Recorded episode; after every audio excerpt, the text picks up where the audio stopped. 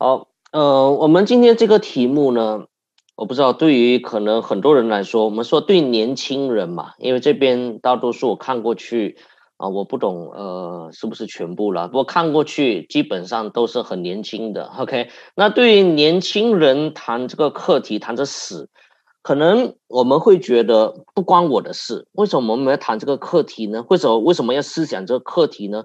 或者我们也觉得这死亡这个事情还很遥远。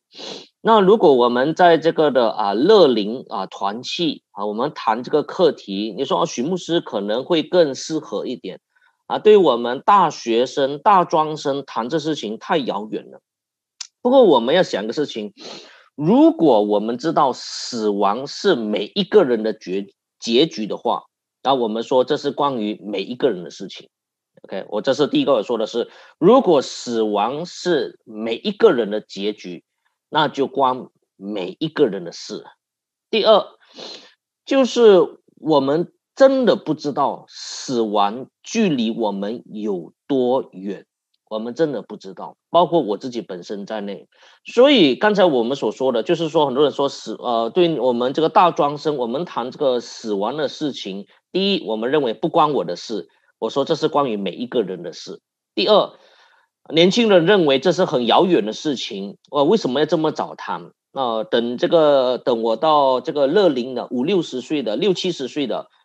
才谈这个东西，才思想这个事情。那我们我要讲的是说，我们真的不知道死亡距离我们有多远。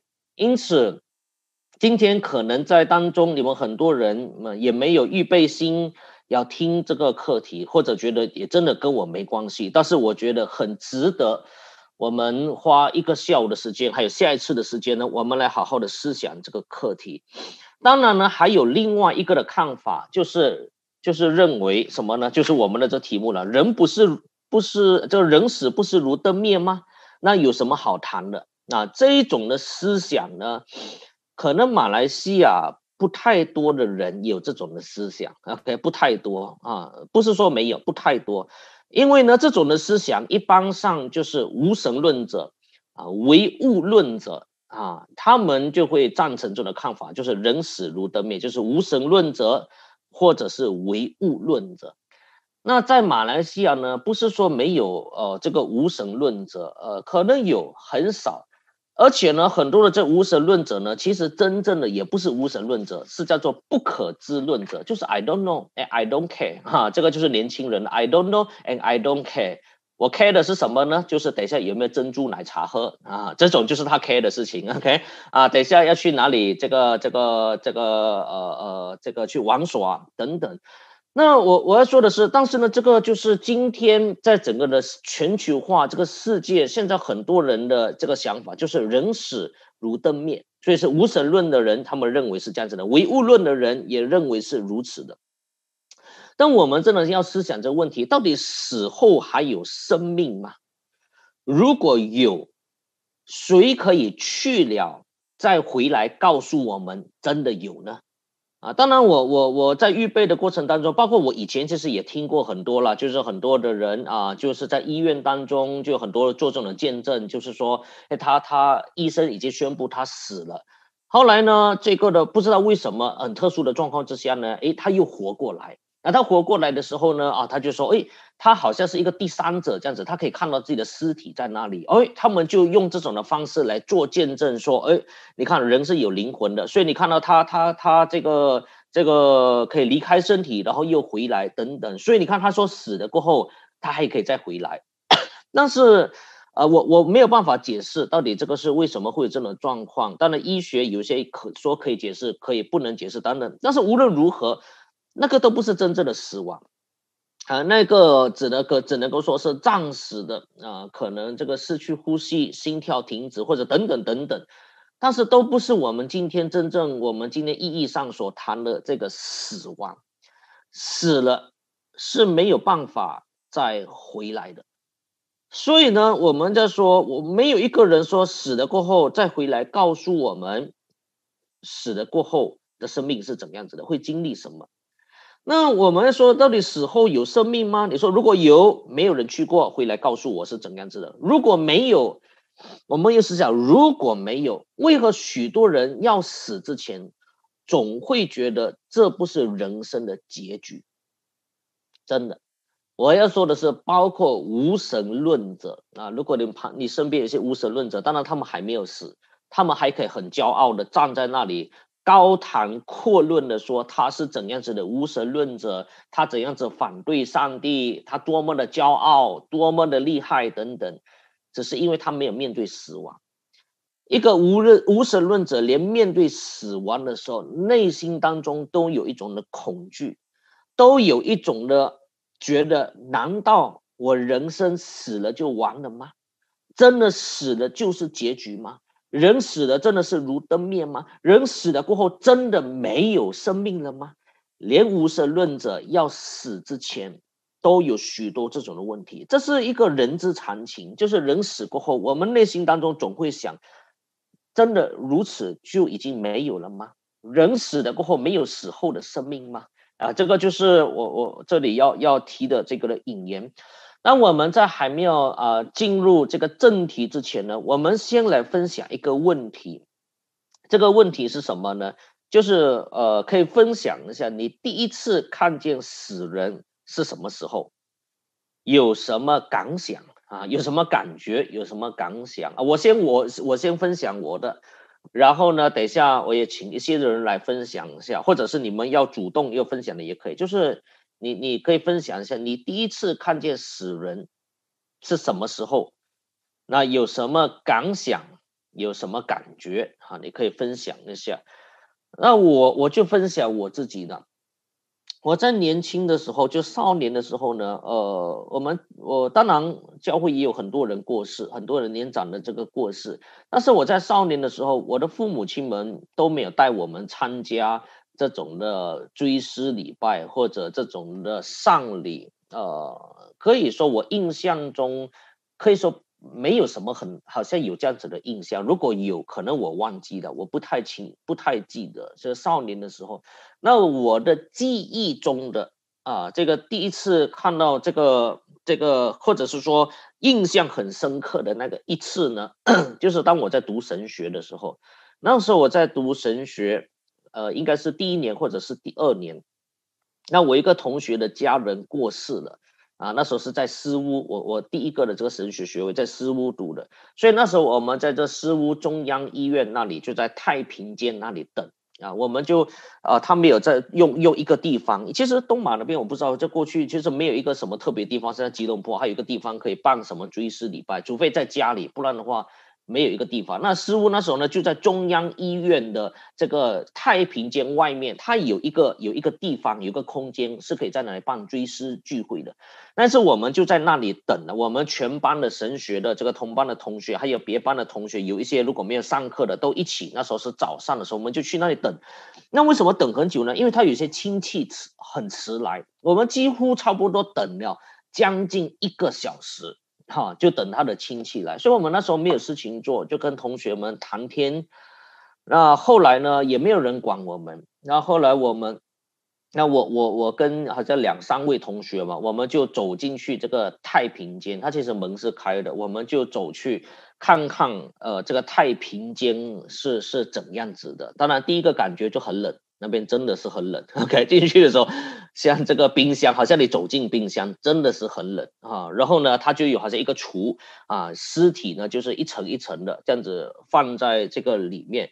但有一些呢，我我记得那时候呢，有一个尸体还没有处理的，是放在那个一个银色的那种的这个桌子上面啊，是还没有，我不懂为什么，他就放这放在那个的桌子上。呃，还还没有还没有放在橱里面的，那是在桌子上的。那我我是在那个房间的外面，我没有走进去，这这个这个只是在外面那里看进去。那那时候我看进看进去的时候，第一个的印象是什么？那时候还没有化妆呢，因为很多时候我们参加追思礼拜啊，都是已经化妆好的，OK，啊，已经穿好衣服的。那那一个呢，只是盖着一个被，啊，一个白色的这个被，OK，还可以看到手，可以看到脚，可以看到脸的。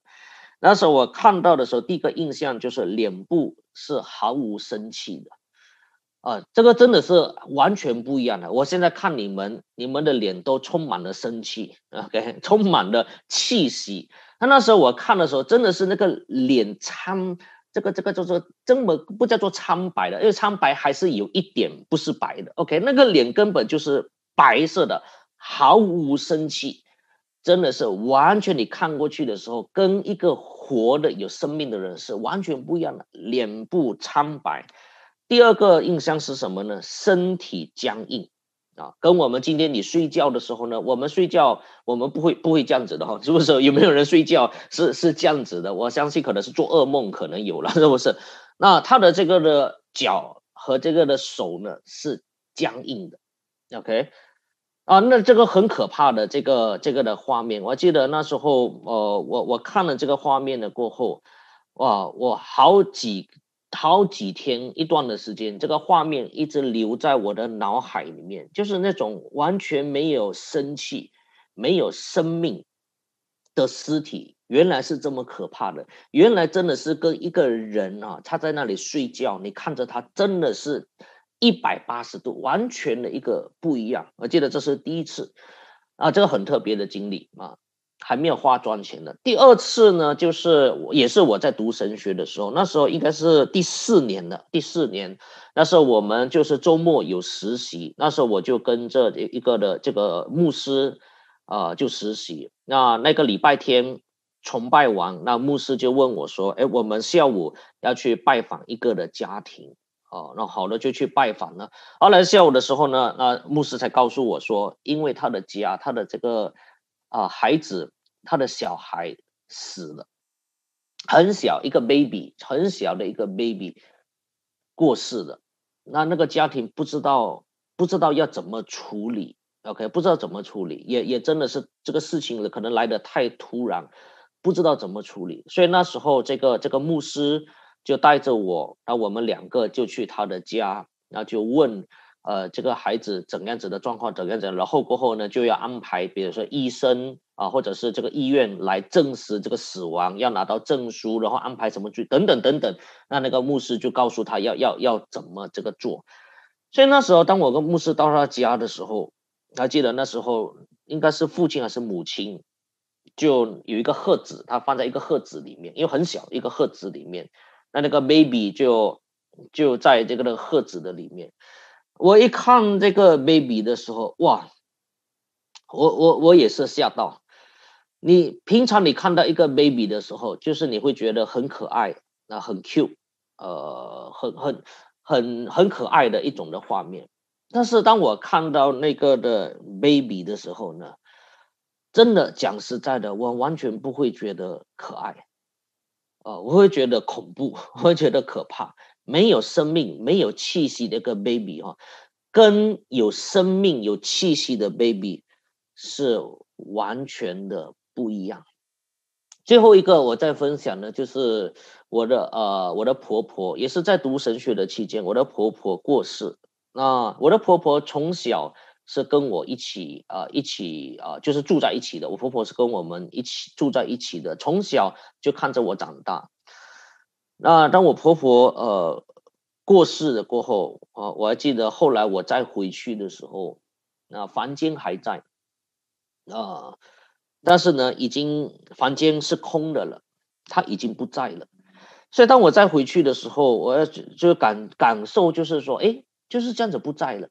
上一次回来的时候还在，这一次回来就没有了，就不在了，就不存在了。生命就这样子失去了，啊，那个那个时候就是我我有这种感觉，就是本来是有生命的，本来是可以沟通的，但是后来呢，就是没有了，不在了，啊，这个是我我的一些的过去，呃，当我刚刚接触的时候的一些的感想，过去也有一些的牧师也也有讲起，就是有一些他们去到医院的时候。呃，因为车祸的缘故，呃，这个撞得很很严重，甚至呃，就是因为他们要马上就要就要追思礼拜，为什么要马上呢？因为呃，撞的太严重了，那整个的这个的尸体呢是已经呃不成形的，所以要要，而且呢血一直的流，甚至死了，血还是还是有这个血，整个就是不成形的。那说这种呢是很很可怕的。所以如果拍人这种去现场，比如车祸现场这种的话，特别是很严重的这种的，是相当呃这个的可怕的。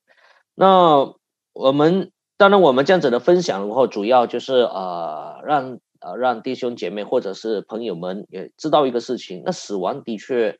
啊，是一个很可怕的事情，但是呢，是一个很很真实。呃，我所谓的很真实，就是说，它是一个事实，你没有办法否定，也没有办法逃避的一个事情。就是这就是我们，呃，我们今生，啊，今生的这个的结局，每一个人都会面对，或或快或迟，我们或长命或短命，但是有一天。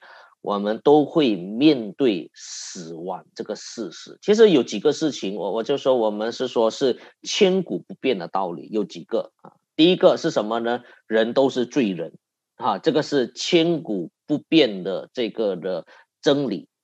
第二个真理呢，就是也是圣经所说的，罪的公价就是死。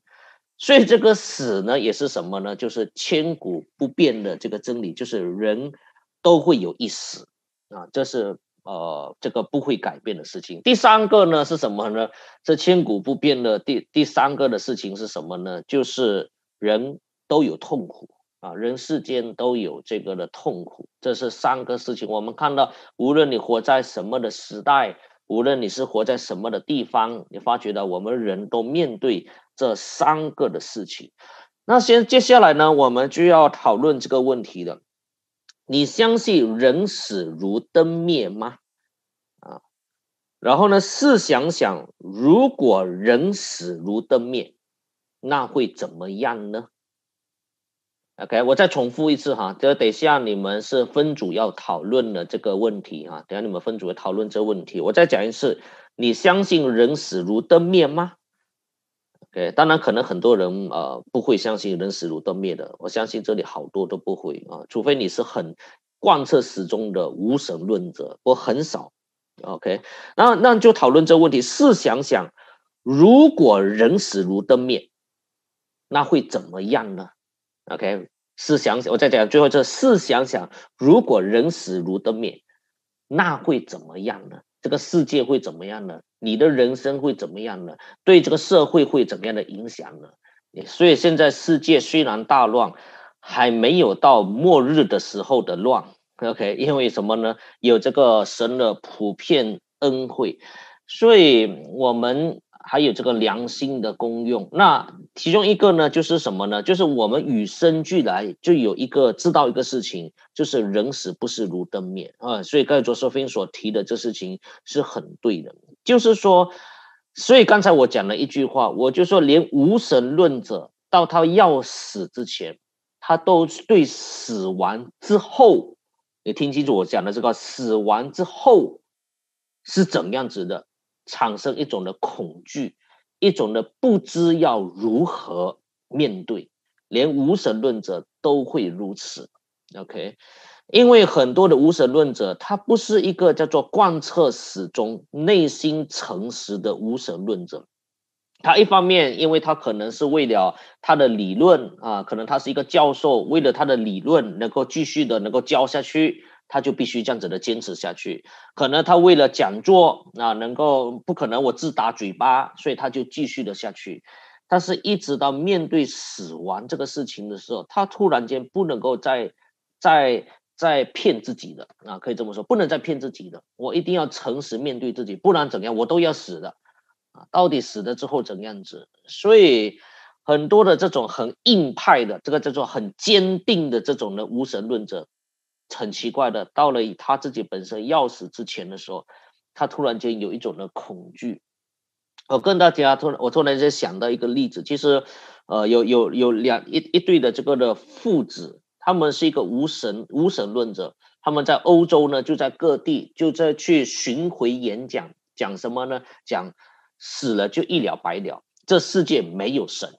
OK，这个就是他们所讲的，所以他们很出名，很多人很很很欢迎他们。因为欧洲欧洲的地方很多就是这种的，很坚持无神论者。马来西亚倒不多，在欧洲那边很多，所以我们很多人很喜欢哇，要学像这种的欧洲。结果呢，你看呢，我我特别也讲了，很多的父母亲把孩子送过去，接送过去什么呢？我不是说不可以送过去，送过去很好，但是呢，我们要小心这事情。送过去的时候呢，他读了大学，他的教授可能就是无神论者，他的同学就是无神论者啊，他的这个什么什么朋友就是无神论者，每天就给他轰炸啊，告诉他这世界没有神，死了就一了百了。结果你把你的儿女们送去什么蓝圈里面啊？是把羊送进狼圈里面啊，结果很多人信仰破破产。那我讲的这这对的这个的父父子呢，他们就到处去去宣讲啊这种的思想，结果呢讲了好多年，我不能多少年，十年二十年哇，都到处宣讲，很受欢迎，收了很多的钱，讲员费收了很多。但你不要忘记一个事情，人会死，人会老，人会死，所以这个做父亲的妈妈老了。老了怎样子就病了，病了怎样子就要死了。结果躺在病床上的时候，他开始恐惧，他不知道要怎么办。结果他就他就跟他的儿子说：“儿子啊，我很怕。”他的儿子跟他说：“不要怕，因为我们一生都是说什么呢？死了就一了百了，没有什么好怕的，死了就没有了，不要怕。”他的父亲就说什么：“我还是很怕。”他说：“那个他儿子就是告诉他，你要抓着，你要坚持，你要抓着。我们一生已经宣讲了这么多年，你要坚持抓着。”结果他的父亲啊，一一直都没有办法安心，他就跟他儿子说：“儿子啊，好不好找找这个牧师来，好不好找神父来，好不好找这些宗教的人来，来给我祷告，跟我谈谈话。”他儿子气死了，哇，父亲！你你要你要这个去的，我还要继续吃饭的，OK，我还要到处要要这个这个开讲座的。你现在你拆我的台，那他的父亲说什么？你还没有面对这个事情，我现在已经正要面对了，我心里面很恐惧。但是他的儿子一直说服他，哎呀，你要坚持，你要抓着，不要放弃。结果到这个他的父亲要死之前，突然间大喊一声，他说：“儿啊！”他说：“我要抓着，但是我不知道我要抓住什么。我要坚持，但是我不知道要坚持什么。”他就死了。这个就是无神论者。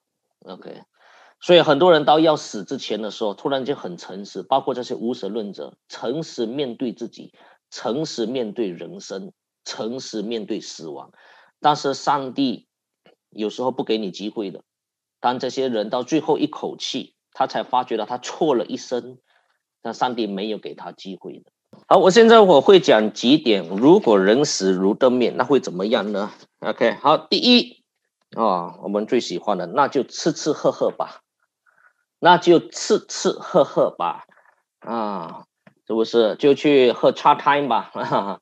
就就每天一一天喝一杯吧，你就更快一点，人死如灯灭了。OK，我昨天看新闻嘛，他天天喝，所以他就死，就就就差一点要了他的命。OK，那圣经有没有这样子的经文呢？有的，我们来看哥林多前书第十五章，哥林多前书第十五章第三十二节。哥林多前书十五章三十二节，翻到吗？哥林多前书十五章第这个三十二节，你看这里说到什么呢？特别是下下下面一句话：若死人不复活，我们就什么？我们就吃吃喝喝吧，因为明天要死了。所以，如果人死如灯灭，要做的是什么呢？就是吃吃喝喝吧，什么都不用做了，我们就尽情享受我们的生命吧，是不是？我记得我上次已经跟你们讲了啊，这个是 Emily。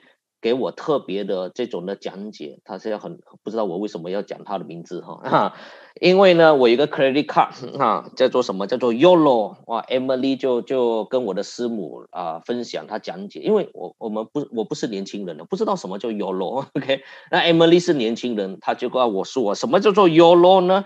就是 You only live once，你只活一次。那我看到我我一起我我那时候我师母呃透过 Emily 的分享，我说哎这个句话很好吗？You only live once，是不是很合乎圣经啊？是不是你只活一次？但是呢，今天年轻人对于这句话的意思不一样。你只活一次，所以你要做什么？就是圣经所说的吃吃喝喝吧。反正只活一次，那为什么何必那么认真？不要那么认真，不要那么严肃啊！特别今天下午这么严肃谈这个死亡的事情，不要太认真啊！福州话呢叫做什么？卡流卡流就好了。OK 啊，这边好多福州人说卡流卡流，随便玩玩就好了，不要这么认真。这个就是玩世不恭的人生观。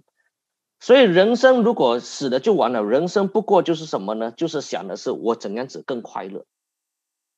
这个就是第一个我们要说的，那就吃吃喝喝吧。OK，那第二是什么呢？那人生就没有永恒的意义，没有盼望。我再说一次，那人生就没有永恒的意义，也没有盼望。啊，没有没有意义，也没有盼望的。所以我记得我以前的时候，我年轻的时候听听过一首的歌，很悲的一首的歌啊，可能你们都不认识这个的歌手，叫做王杰。啊，不，你们认识吗？啊，嘉义笑到这样子，嘉义你跟我年龄差不多了，是不是？哈，王杰唱了一首的歌，叫做什么呢？叫做人生啊，这个什么啊，什么？只不过是一场游戏，一场梦啊，很出名的，可以说他的代表性的一首的歌，哇，很悲的。你听那首歌，几乎就是要去死的啊！这个是是这个这个刚才 Anders 用的用词，几乎就要去死的，就是自杀了。人生只是一一场游戏，一场梦，非常的悲观。人生如梦，为什么叫做人生如梦呢？不知道你们明白这句话？什么叫做人生如梦？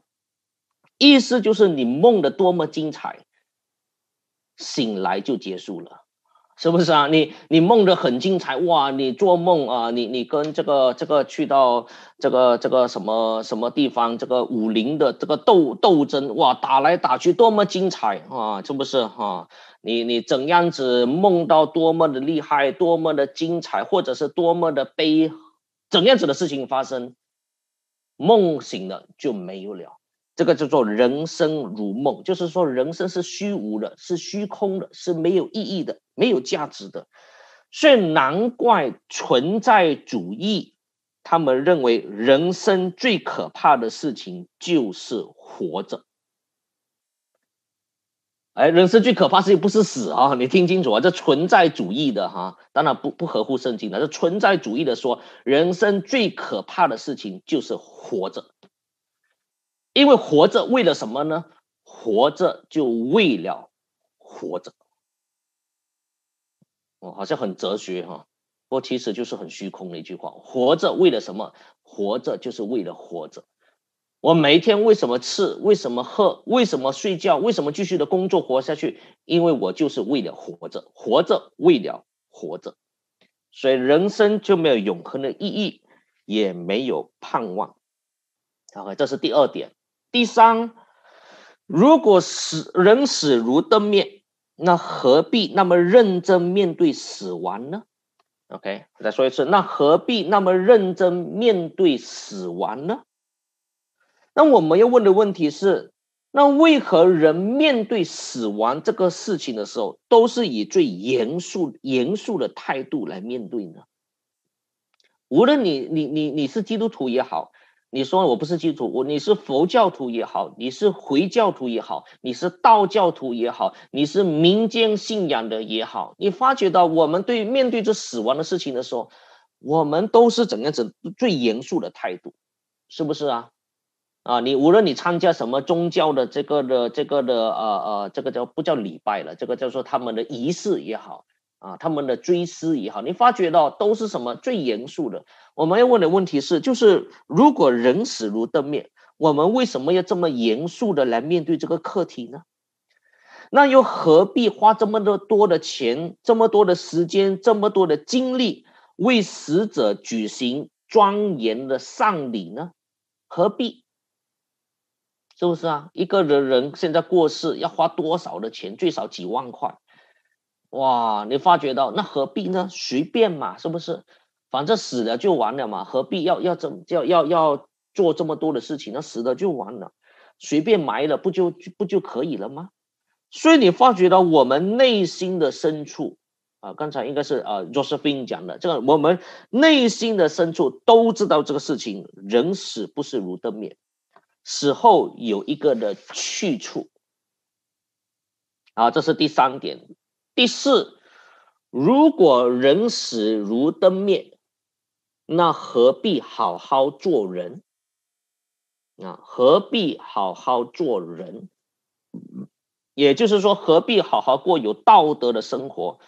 你做好人也好，做坏人也好，反正死了就完了，完全不需要负责任，是不是啊？而且刚才我们也分享啊，有有弟兄姐妹也分享到是什么呢？做坏人容易一点，是不是啊？你在这个今天这个社会当中，你做好人很难啊。什么这个这个这个做好人很困难，在这社会当中能够生存下去，你赚的钱更少，别的别人更讨厌你啊，你就就随随便便就好了嘛，是不是？何必好好过有道德的生活？反正死了就完了。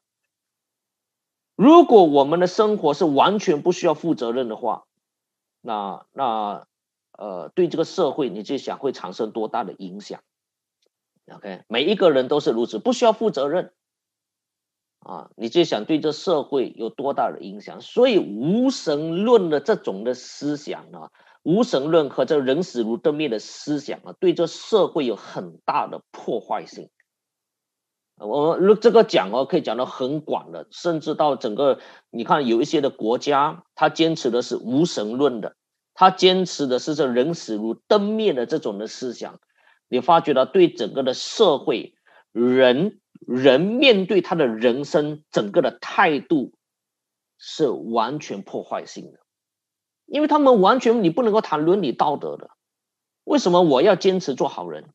为什么我要坚持过一个有道德的生活？不需要，所以你看，这个社会到最后呢，没有办法谈道德，能够谈的是什么呢？就是法律。而这个法律的背后是什么呢？叫做政权。啊，你明白我讲的是什么事情吗？OK，我我不能够讲道德伦理的，我要讲的就是什么呢？就是法律来说对和错。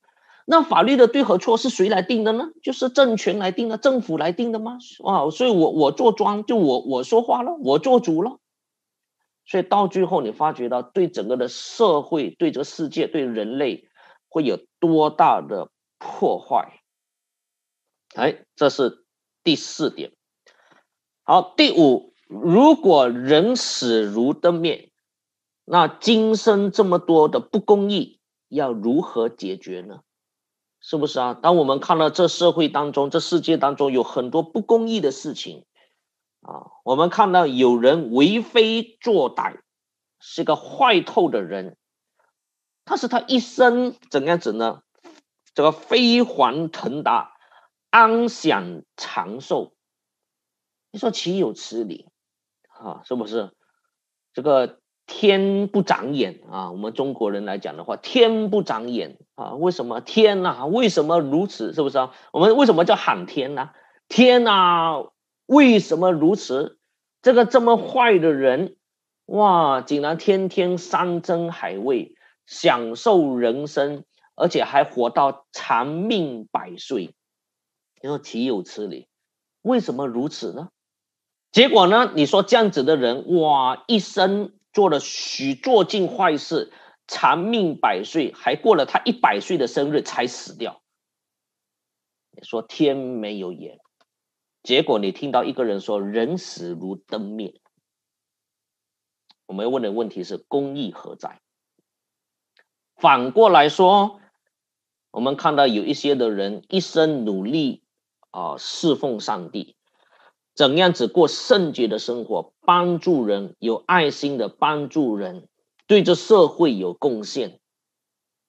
结果呢，很年轻啊，可能是四十五十岁，他就过世了。结果你就说人死如灯灭，公义何在？所以，我我我们要讲的是什么呢？就是。呃，我们借用佛教的一个的思想，我不是说完全赞成佛教，只是借用他的一个思想。一句话：善有善报，恶有恶报，不是不报，只是什么？只是时辰未到。问题哈，对于这个佛教的这句话，我们说是的，善是有善报的。不过呢，不是我们这么短暂的所谓的善报，因为我们华人当中的什么叫善有善报？我帮助一个人，下个月工钱起，这个叫善有善报。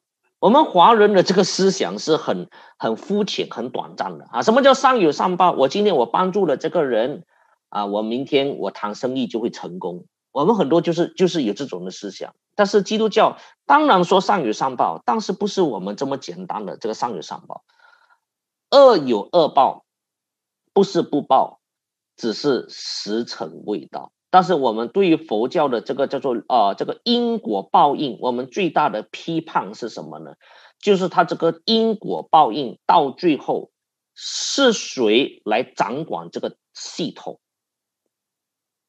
明白吗？他这因果报应嘛，这个系统嘛，是不是？你死掉过后啊，你他说你做好事，他就双双双，哎，做多少的好事，或者是做坏事怎样子等等。问题是这个系统是谁来掌管？佛教就说的什么呢？佛教就说这个只是一个系统，没有生命的一个系统，是一个 system 来掌管。那这个是跟基督教的思想是不一样的。我们基督教的思想说，是个有位格的上帝，他来掌管关于到公义的审判。啊，等下我们会看到一处的经文也会谈到这个事情。好，这是第五、第六，很直接。我们基督徒就说，如果人死如灯灭，那就跟圣经神的话的教导相违背。我再说一次，如果人死如灯灭，就跟圣经神的话的教导相违背。好，我们来看希伯来书第九章，希伯来书第九章第二十七节，希伯来书九章二十七节。好，这里说到什么呢？按着定命，人人都有一死，死后且有审判。所以你看，人人都有一死，是的，这是一个事实。还有一个事实什么？死后且有审判，所以有死后的生命。因此呢，我们要说的是圣经。我们我还记得上一次我们讲的课题，就是圣经是最畅销、影响力最大的。不受时代所淘汰的一本书，当然更重要的是什么呢？圣经是神的话，是绝对的。因此，我们说人死如灯灭是错的。为什么呢？因为违背了圣经清楚的教导。所以有一个人哈，有一次的时候就告诉就 C.S. Lewis 就告诉 C.S. Lewis 说什么？哎，有一个人的墓碑，在这个墓碑上面写着什么？这里躺着一个无神论者，他已经穿戴整齐，却无处可去，很有趣的哈，这个墓碑哈，好，我再讲一次哈，他说这个墓碑上面有一个人，墓碑上面写着这里躺这个无神论者，他已经穿戴整齐，却无处可去。路易斯呢，他的回答很简单。他是一厢情愿，他是一厢情愿，啊，自己讲自己的话，一厢情愿。所以今天很多人也是这样子的。他说：“人死如灯灭。”他是一厢情愿，连他自己的内心的深处都跟他的思想是相违背的，是相冲突的。好，最后一点呢，最后一点呢是最重要的一点呢，最重要的一点。如果人死如灯灭，按照圣经所说的，那基督就没有复活了。那基督就没有复活了。OK，我们来看一为什么这样子讲呢？我说这一点是最重要的。我们来看哥林多前书第十五章，哥林多前书第十五章。我们看十二节到十四节，《哥林多前书》十五章十二到十四节。好，就请呃，请听我来读。既传基督从死从死里复活了，怎么在你们中间有人说没有死人复活的事情呢？若没有死人复活的事，啊，这里就是我所讲的，基督也就没有复活了。若基督没有复活，我们所传的便是枉然，你们所信的也是枉然。这个是保罗对于基督的复活一个最重要的一句话。若基督没有复活，我们所传的便是枉然，我们所信的也是枉然的。你看到吗？他的他的逻辑是这样说：如果死人没有复活。基督也就没有复活。如果基督没有复活，我们所传的是枉然的，是虚空的；我们所信的也是枉然的，是虚空的。但是保罗转过来要讲的是什么？从积极的角度来说，正因为基督已经复活了。为什么基督已经复活了呢？因为有千千万万的基督徒的生命被改变过来。保罗从一个勇敢逼迫基督徒的人，变成一个勇敢为福音被逼迫的人，啊，很很特别哈。保罗的一生的生命，我再说一次，保罗是从一个勇敢逼迫基督徒的人，变成一个勇敢为福音被逼迫的人。所以你看呢，基督教的信仰。影响千千万万人的生命，甚至一直到今天，仍然影响着这个的世界。我再继续来讲一句：各大宗教可以说，各大宗教都相信某种某种形式的来生，几乎都是如此。各大宗教。都相信某种形式的来生啊，无论是佛教也好，道教也好，民间信仰也好，佛教也好，犹太教也好，等等等等，几乎可以说各大宗教呢都有某一种形式对于这种的谈到来生，但是唯有基督教谈到一个事情，基督已经复活了。哇，你知道这个事情哦，就跟单单这一点，就把基督教跟所有的真宗教本质上的差异，就清楚的讲明过来。各大的宗教呢，都是有来生的盼望。是的，你说是吗？是，是不是啊？每一个人都每一个宗教都是要谈到，之所以能够成为一个伟大的宗教的其中一点的什么，就是什么？谈到来生。所以各宗教都有对来生的盼望。但是只停留在盼望。基督教说什么呢？耶稣基督已经 already 已经从死里当中复活了。所以所有的人呢，凡是信耶稣基督的复活，我们要回到上帝那里去；而所有不认罪悔改，都因为他的罪死后。受审判，下地狱。这个就是圣经里面清楚所告诉我们的事情。所以，我们感谢上帝，我们信耶稣基督人，我们清楚知道，是的，信耶稣基督不只是呃呃这个今生我们得到一些的这个属灵的福气而已，我们更加的也有什么呢？有永生的生命。所以，今天我们。因为不相信人死如灯灭，我们面对的人生，好像刚才我们所说的，我们就不是吃吃喝喝而已。虽然我们需要吃需要喝，但是我们知道人生不是吃吃喝喝而已。正因为我们知道人死不是如灯灭，我们人生，我们信耶稣基督的，我们人生有永恒的意义，我们有永恒的盼望。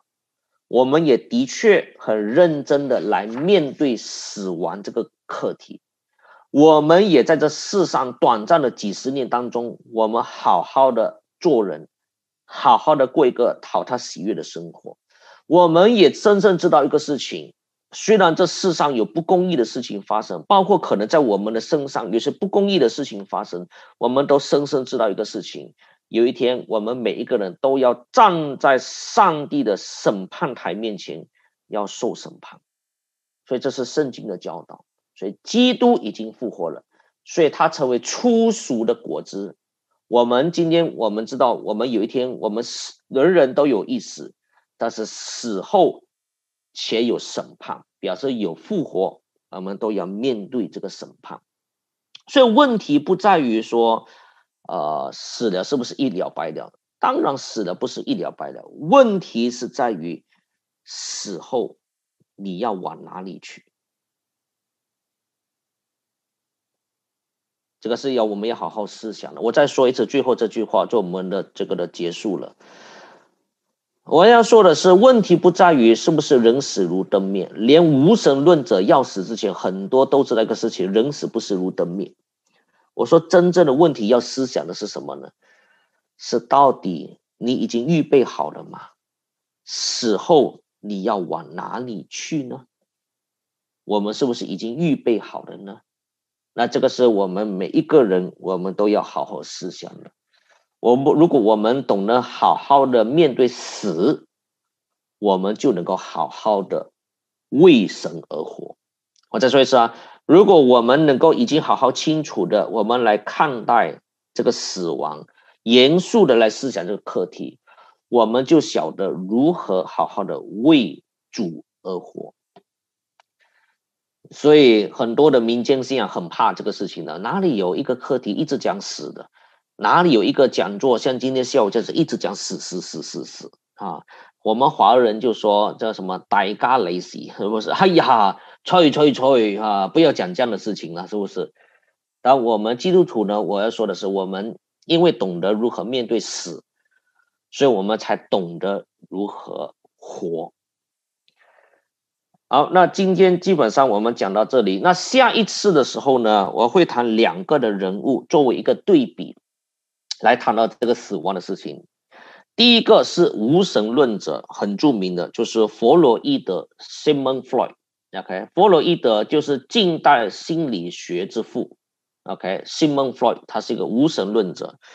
第二个人呢，我要作为对比的是谁呢？是一个基督徒，就是 C.S. Lewis。啊，C.S. 路易是谁呢？啊，有些人可能不懂哈，啊，不懂不是他的错，是你的错。他就是写了《纳尼亚》哈，每次都要谈这个，他就是写了《纳尼亚》这本书的。后来呢，就在前几年呢，就拍成电影的，啊，就是他了啊，他就是这个这个作者，是二十世纪其中一个非常著名的护教家。然后下次呢，会把这两个人。啊，他们怎样子来看待死亡这个事情，来做一个对比啊，给我们可以有一些的反思。OK，好，那现在呢，我就呃，请俊恩弟兄来带领我们做一个结束的祷告。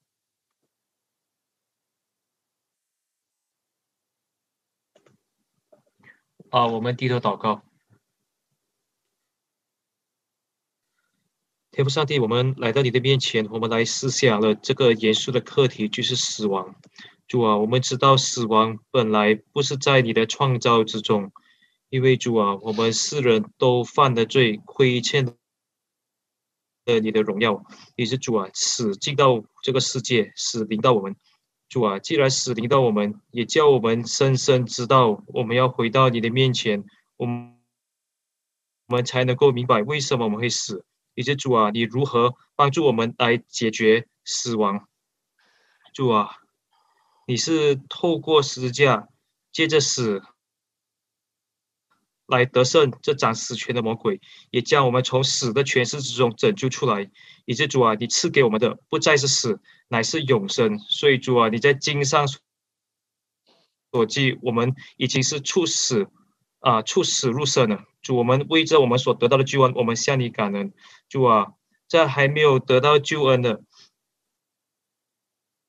在还在思考当中的，愿上帝主你的灵也感动我们，帮助我们，引导我们，叫我们能够深深的思考何谓死亡，深深的思考何谓对上帝主你的救恩深深思考。主啊，我们活在这个世界上，我们是为了什么？我们要从我们是从哪里来？我们也要往哪里去？因为上帝主你在这个时候你帮助我们，我们将我们自己交在主你的圣手，求你引导。奉耶稣基督的名祷告，阿门，阿门。